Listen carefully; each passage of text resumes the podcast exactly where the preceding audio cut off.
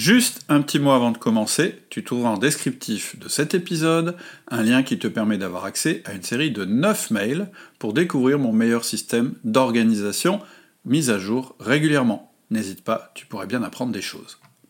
Si vous êtes sur le point de faire un burn-out, vous devez écouter ce podcast. Si vous connaissez quelqu'un qui est sur le point d'en faire un, un ami, un cousin, votre conjoint, votre sœur, votre frère, un collaborateur ou un collègue, partagez s'il vous plaît ce podcast, transmettez-leur, laissez-les écouter.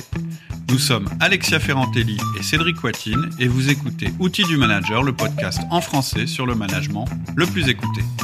Bonjour Cédric. Bonjour Alexia. Alors aujourd'hui on parle du burn-out. Oui, juste avant de commencer, d'abord, je voudrais vous remercier. On est actuellement le quatrième podcast dans la catégorie entreprise et économie sur iTunes, et c'est grâce aux étoiles que vous nous mettez. Merci, ça nous encourage à continuer et à toujours développer un contenu plus utile. Merci beaucoup.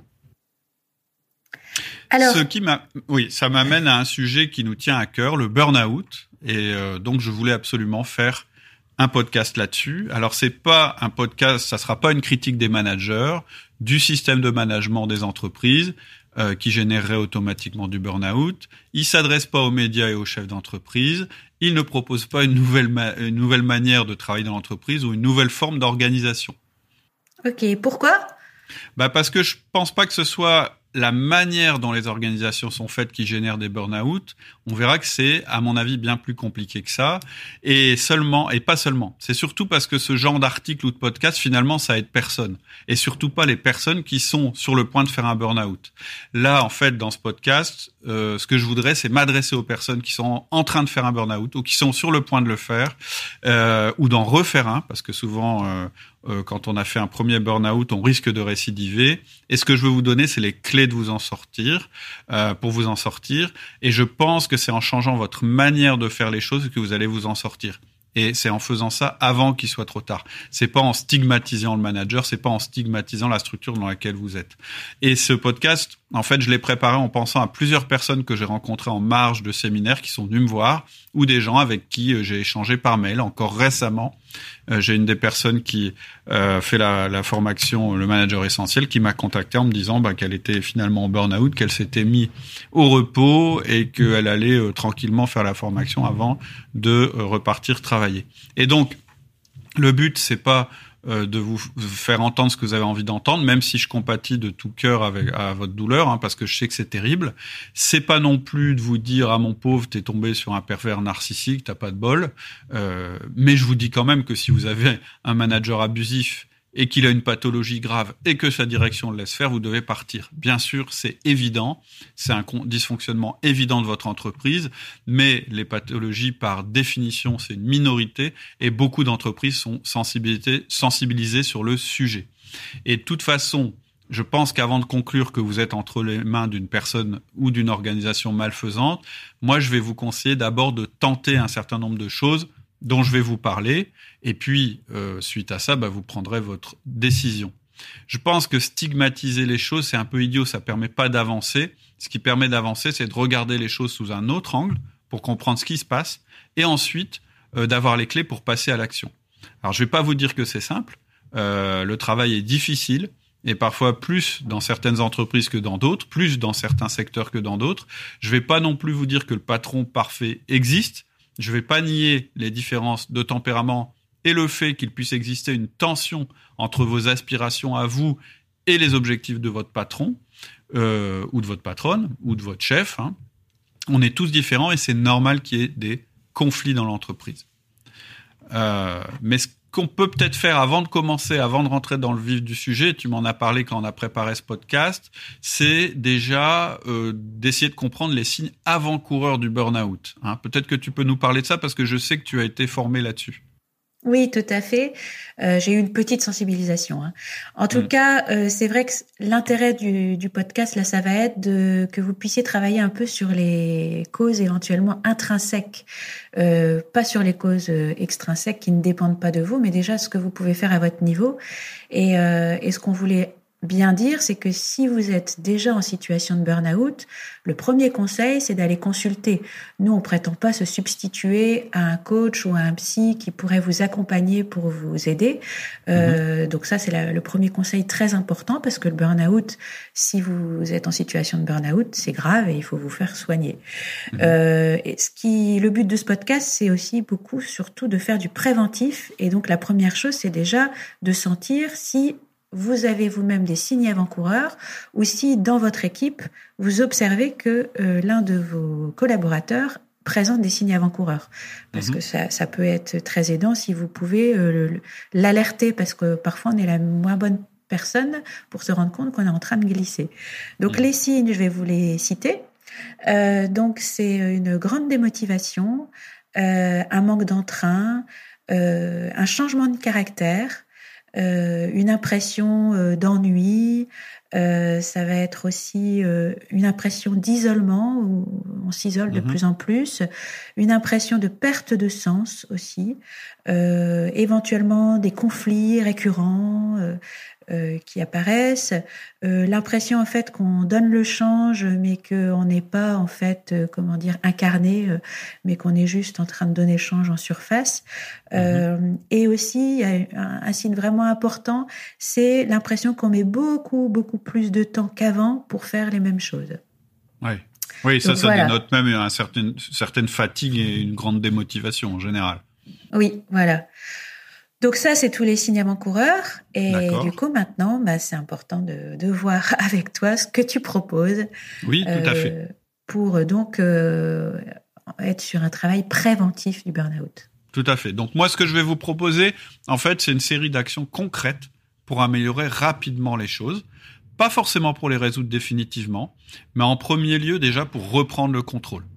Et pour que vous puissiez mettre en œuvre ces actions, il faut d'abord que vous soyez prêt à entendre un certain nombre de vérités, à la fois sur le travail dans l'entreprise et sur vous-même, sur les raisons qui ont pu conduire euh, à ce début de burn-out en fait. Et donc ce que je vous propose, c'est de travailler en trois parties. Donc la dernière, c'est celle où je vous dirai les actions à entreprendre pour vous en sortir. Mais en réalité, les plus importantes, c'est les deux premières parties, parce qu'en fait, tout va découler de ces deux premières parties. Donc dans la première partie, je vais vous donner des principes, des règles qui définissent comment devrait se passer le travail dans l'entreprise. Je vais vous parler du conflit naturel et, euh, qui, est permanent entre le temps et le travail. Je vais vous montrer que c'est souhaitable qu'il y ait cette tension entre le temps et le travail et que c'est même bien pour l'entreprise. Donc, c'est pour vous dire, vous pouvez pas vous battre contre ça parce que c'est un des principes de l'entreprise. Euh, je vais vous expliquer aussi que malgré ce qu'on pourrait penser, le rôle de votre chef, de votre supérieur, ça n'est pas de limiter votre temps de travail. Et si vous continuez à penser ça, il va falloir revoir votre façon de penser, parce qu'en fait, cette façon de penser, elle ne vous aide pas. Vous attendez quelque chose de votre patron qu'il ne va pas vous donner. Et je vous expliquerai donc par la suite comment faire, évidemment. Mais ça, c'est tout ce qui concerne le monde de l'entreprise. C'est la première partie qu'on va aborder dans cet épisode. Dans le deuxième épisode, on fera la deuxième partie. Là, je vais vous parler des paradigmes qu'on a Hein, chacun selon notre tempérament, selon notre profil disque, et qui peuvent nous mener au burn-out. Et ça, c'est assez inhabituel chez Outils du Manager parce qu'on va toucher à la manière de voir les choses avant d'arriver au comportement, aux actions qu'on verra dans la dernière partie, qui sera aussi évoquée dans, l'épisode euh, suivant. Mais là, c'est indispensable euh, d'écouter cette première partie sur l'entreprise parce que pour trouver la force de changer les choses, il faut aussi comprendre en profondeur pourquoi on fait les choses comme ça surtout faire sauter les blocages mentaux en fait qui font euh, bah, qu'avant on ne pouvait pas le faire. C'est-à-dire que si vous êtes dans une situation où vous approchez du, du burn-out, c'est probablement parce qu'il y a quelques conceptions de la vie en entreprise et quelques conceptions sur vous-même que vous devez revoir. Donc ça va être mon objectif dans un premier temps. Ok, et ton plan alors, quel est-il? Alors, mon plan, donc, c'est première partie qu'on va faire dans cet épisode-ci, c'est les principes importants à comprendre. Et il y aura euh, quatre principes. Le principe du temps et du travail. Le deuxième, c'est votre chef ne va pas limiter votre temps de travail. Le troisième, c'est vous ne changerez pas votre chef. Et le quatrième, c'est l'entreprise vous jugera sur votre efficacité. C'est ce qu'on verra dans cet épisode. Dans l'épisode suivant, on fera deux parties. La première, c'est le travail qu'il faut faire sur vous. On va voir que vos qualités sont aussi vos faiblesses. On verra aussi qu'il faut choisir votre douleur. Alors ça fait un peu euh, sadomaso dit comme ça, mais vous verrez, je vous expliquerai. Et la troisième partie, ce sera mes conseils concrets, nos conseils concrets. Et il y, aura deux types de conseils. Le premier, ça va être de reprendre le contrôle de votre temps et de vos priorités. Et l'autre, c'est d'apprendre à changer vos comportements. Et euh, je pense que si vous pouvez appliquer ça ou une partie de ça, vous serez beaucoup moins exposé euh, au burn-out ce sera euh, quelque chose qui sera euh, beaucoup moins susceptible d'arriver euh, si, vous, si vous appliquez ces principes. Ce qui est quand même chouette parce que c'est quand même un vrai problème de société actuellement. Absolument. Alors, on démarre par ton premier principe, le plus important pour comprendre comment s'en sortir. Tout à fait. Donc, la première chose, je voudrais vous parler du temps et du travail. Donc, euh, euh, justement cette notion de temps, en fait, ça va être le second de mes grands principes de management sur lesquels euh, je suis en train de travailler. Hein. Ceux qui suivent le podcast savent qu'on a déjà fait une première partie sur le principe de confiance. Il y aura le principe du temps. Donc le principe du temps, je suis en train de l'écrire et donc je vais déjà vous dévoiler une partie des choses maintenant en, en avant-première. Donc, première chose, le temps. En fait, on est le seul animal, c'est ce qui nous différencie des autres animaux, qui a la conscience réelle du temps qui passe. D'où euh, notre angoisse de la mort, mais aussi nos capacités bien supérieures aux autres animaux pour diriger notre vie, c'est-à-dire anticiper les choses, et aussi de même de construire notre vie en pensant à ce qui va se passer au-delà de notre mort. C'est-à-dire que on est le seul animal qui est capable de, travailler maintenant pour des choses qui vont se réaliser euh, quand on n'existera plus. Bon, ça, ça c'est une vision euh, très théorique et philosophique du temps, mais elle est importante. en fait, ce qui est important de comprendre, c'est que régulièrement, euh, on oublie que notre temps est limité. Et donc, quand je suis euh, en séminaire et dans la formation de manager essentiel et dans d'autres formations que je vais faire par la suite, je fais une démonstration un peu graphique du temps qui est limité, qui passe quoi qu'on fasse. En fait, ce que je fais, c'est que je montre euh, aux personnes que je forme un poster que je me suis fait, qui est dans mon bureau et qui décrit en fait les semaines de toute ma vie passée ou future. Et ce qu'on voit en fait, c'est que ce tableau, il s'arrête. C'est-à-dire que il n'est pas infini, c'est-à-dire qu'il a un début et une fin parce que je sais que dans ma vie, j'ai un nombre de semaines qui est fini, qui est limité. Et donc je montre qu'à 50 ans, grosso modo, j'ai déjà bien entamé mon capital, que tout ce que j'ai déjà passé, bah, c'est fini, et que plus de la moitié des semaines que j'avais est déjà derrière moi. Euh, en général, en fait, c'est assez marrant, c'est que ça génère un vrai trouble dans l'assistance. C'est-à-dire que, en fait, quand je fais ça, on dirait, c'est exactement comme si je venais d'ouvrir devant eux un cercueil et que je leur montrais un cadavre. En fait, en fait, en fait, c'est comme si je les obligeais à contempler l'abysse. Parce qu'en fait, pour nous, la mort, c'est vraiment, voilà, c'est la fin de tout, c'est l'abysse, etc. Mais en fait, euh, donc, donc c'est assez marrant d'observer ça, mais je le fais pas pour m'amuser. En fait, je fais ça pour attirer leur attention simplement le, sur le, fait que le temps est limité et que notre nature humaine, en permanence, essaye de nous dire, mais non, le temps est pas limité parce que c'est une angoisse. Et en fait, quand je fais ça, c'est que je montre que pour nous, c'est pas naturel de voir notre temps comme une quantité limitée. On ne sait pas euh, que grosso modo, dans une journée, on a seulement 100 blocs de 10 minutes et pas un de plus. Et d'ailleurs, je je leur montre un dessin où on voit un petit bonhomme avec euh, une brouette et avec des pavés dans sa tout petit pavé dans sa brouette et en fait il en a 100 et c'est des pavés de 10 minutes et que en fait au début de la journée, bah, la boîte est pleine et à la fin, elle est vide, qu'on peut pas capitaliser ce qu'il y a dedans. Et, et, et, je vais plus loin. Je, je dis, vous voyez, c'est une richesse, c'est une vraie richesse parce que c'est quelque chose qu'on peut pas capitaliser. C'est ce qui est le mieux réparti dans le monde. C'est-à-dire que tout le monde a le même nombre de blocs de 10 minutes et pas un de plus.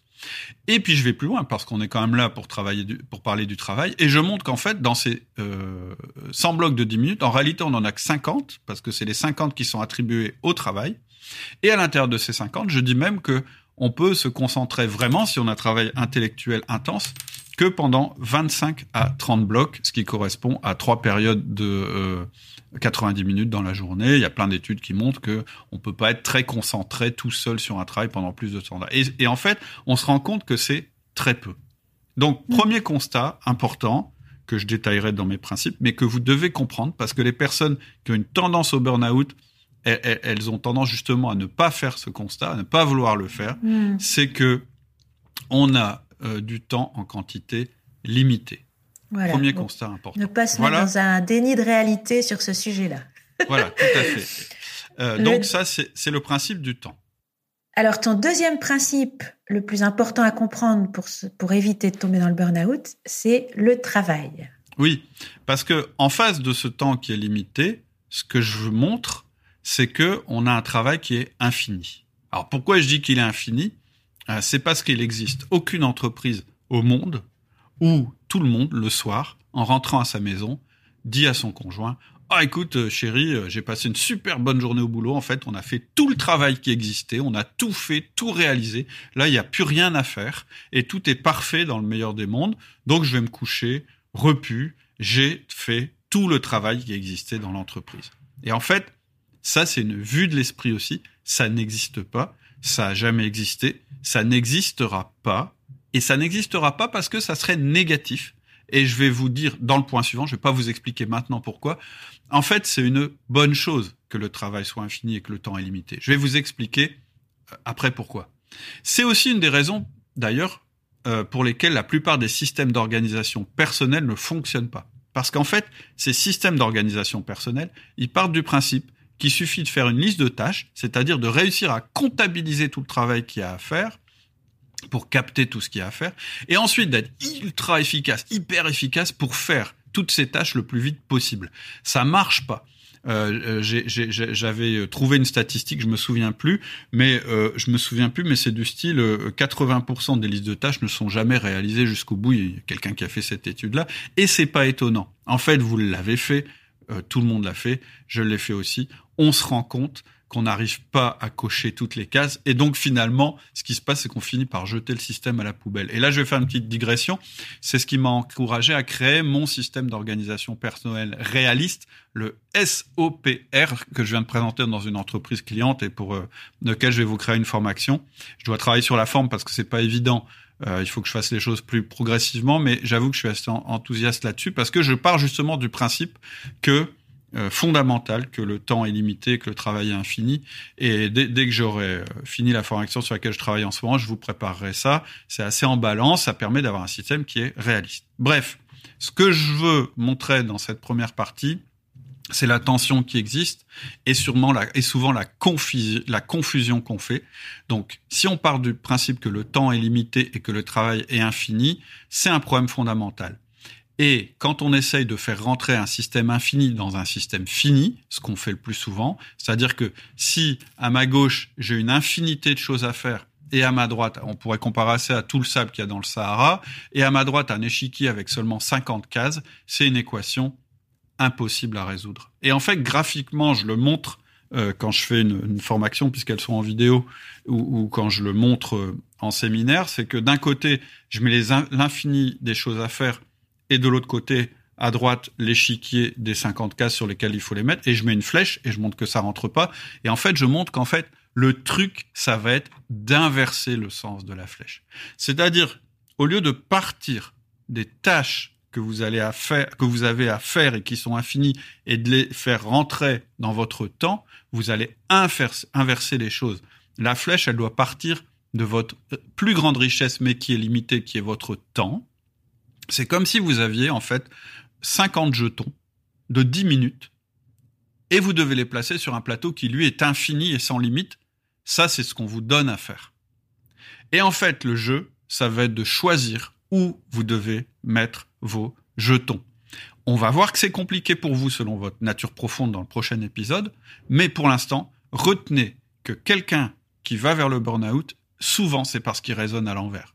C'est-à-dire qu'il veut faire tenir le Sahara sur un échiquier, alors qu'il devrait se dire non, j'ai un nombre limité de jetons, je n'ai pas le droit d'en prendre plus, parce qu'en prendre plus, ça voudrait dire augmenter ma charge de travail, augmenter mon temps de travail plutôt. Et donc ces jetons, il en a toujours le même nombre, et il va devoir les placer au mieux sur un échiquier qui, lui, est infini. Ok. Ton troisième principe pour euh, se prémunir euh, du burn-out, c'est d'intégrer que le rôle de votre boss n'est pas de limiter votre travail.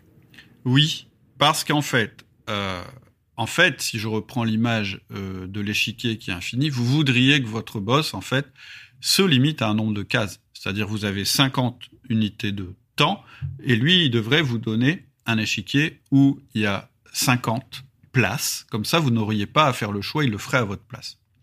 Et en fait, euh, c'est pas comme ça que ça marche en entreprise. C'est pas comme ça que ça marche en entreprise. Votre entreprise, en fait, elle a une manière bien à elle de résoudre ce paradoxe et c'est ça qui la rend meilleure. Pourquoi je dis ça? Parce qu'en fait, une entreprise, elle est performante grâce à son incapacité à tout faire. Ça l'oblige à éliminer des tâches à faible valeur ajoutée pour se concentrer sur des tâches à forte valeur ajoutée. Et alors comment ça marche? Bah, en fait, on donne toujours plus de travail, de nouvelles choses à faire à des gens qui ont déjà du travail. Donc, qu'est-ce qu'ils font ces gens? Soit ils délèguent, soit ils arrêtent de faire ce qui n'a pas de valeur ajoutée. Voilà comment ça devrait marcher. Une entreprise, c'est ce qu'elle devrait faire. C'est-à-dire que elle compte sur les personnes justement pour faire les bons choix sur ce qu'elles ont à faire ou pas faire. Et là où ça fonctionne plus, c'est quand on n'arrête pas de faire les tâches à faible valeur ajoutée. Et c'est souvent ce que je contacte, ce que je constate chez les gens qui s'approchent du burn-out ou, ou qui sont en burn-out. En fait, ils veulent continuer à tout faire. Et c'est impossible. C'est comme s'ils essayaient d'arrêter avec leurs petits bras le flux, euh, les chutes du Niagara, si tu veux. C'est impossible. Souvent, ils me disent, ouais, mais en fait, mon boss, il comprend pas ma charge de travail. Il se rend pas compte. Et en fait, il me demande l'impossible. Et je comprends que c'est totalement incompréhensible pour eux. Mais le problème, c'est que c'est pas vraiment à votre boss de faire le tri dans vos tâches. Son job, c'est de vous donner du travail et le travail qui lui semble important. Et votre job à vous, c'est de faire le tri. On va en parler parce que c'est pas évident de faire le tri. Mais ce que je veux dire à ce stade, pour que vous compreniez que c'est un fonctionnement qui est inscrit dans l'entreprise, c'est que vous êtes, si vous êtes déjà allé voir votre boss pour lui dire qu'il devait arrêter de vous donner du travail, ou vous dire ce que vous deviez arrêter dans votre travail et que ça n'a pas marché, c'est inutile de continuer, ça marche pas. Il va falloir que vous changiez de tactique. Oui, parce qu'un autre principe important, c'est de savoir que vous ne changerez pas votre boss. Oui, ce que je veux vous dire très vite, hein, mais pour enfoncer le clou, c'est que vous n'allez pas changer votre boss, ça marche pas comme ça. En fait, on en a déjà parlé quand on a parlé euh, du modèle disque et puis de la manière d'influencer sur les comportements. Ce que vous pouvez faire, c'est agir sur votre comportement à vous. On ne peut pas changer. Euh, en fait, on peut jamais être sûr de changer le comportement de l'autre. Donc, il vaut mieux changer notre comportement à nous, et c'est ça qui va changer votre situation. C'est sur votre comportement qu'on va agir, parce que moi j'ai que ce moyen d'action sur vous, c'est de vous parler de vous, parce que je parle pas à votre boss, euh, et on, on, va voir que vous pouvez faire un certain nombre de choses pour que ça se passe mieux. Ça se passera jamais parfaitement, parce que le monde parfait n'existe pas, mais ça se, ça se passera mieux. Prochain principe, l'entreprise vous juge sur votre efficacité. Oui, c'est la dernière chose que je voulais dire, c'est faut juste prendre en compte que dans l'entreprise, on est dans le monde de l'efficacité, dans le monde des résultats. Donc on n'est pas jugé sur ce qu'on pense, on est jugé sur ce qu'on fait. On n'est pas jugé sur notre valeur morale, on est jugé sur notre contribution, on n'est pas jugé sur la quantité qu'on donne, mais sur les résultats qu'on obtient. Je vous dis ça parce que c'est hyper important de prendre conscience de ça dès maintenant, parce qu'on on va voir qu'il y a certains, euh, certains euh, tempéraments, profils, qui pensent que bah, puisque je fais bien mon travail, les gens doivent le voir et donc euh, voilà, ils doivent s'en rendre compte. Et vous verrez que dans un de vos des passages à l'action dont je vous parle, je vais vous apprendre à vous défendre, mais pas à vous défendre en, étant en conflit avec les autres, à vous défendre en sachant vous mettre en valeur et en sachant rendre visible le travail euh, que vous faites, pour que les gens se rendent compte que vous faites le bon type de travail euh qui est à faire. Tu peux nous rappeler du coup les cinq principes là que tu viens oui, de Oui, en fait, les cinq choses que vous devez retenir de cet épisode, c'est un, votre temps est limité et c'est une bonne chose. Et on verra dans, dans l'épisode suivant qu'on va même le limiter volontairement parce que c'est nécessaire. Deuxième grand principe, le travail est infini et euh, ça sert à rien d'aller voir votre boss ou, ou, de vous plaindre que le travail est infini. C'est une des caractéristiques de l'entreprise. La troisième chose, c'est que ces deux choses-là, le fait que le temps soit limité, c'est-à-dire que les ressources soient limitées, mais que le travail à faire soit infini, c'est ce qui permet à votre entreprise de développer sa valeur ajoutée et la manière dont elle développe sa valeur ajoutée, c'est en éliminant les tâches à faible valeur ajoutée. Et donc, vous êtes responsable de ça dans votre poste. Vous devez éliminer les, tâches à faible valeur ajoutée. Le quatrième principe où il faut être réaliste, c'est que si jusqu'à maintenant votre boss n'a jamais fait le tri sur les tâches qu'il vous donne à faire, ne comptez pas sur lui pour le faire, il ne le fera pas. Et enfin, sachez que votre boss et votre entreprise ne vous jugeront que sur votre capacité à obtenir des résultats. Et en sous-entendu, ce que euh, je voudrais dire, c'est que votre capacité à obtenir des résultats, elle va dépendre de votre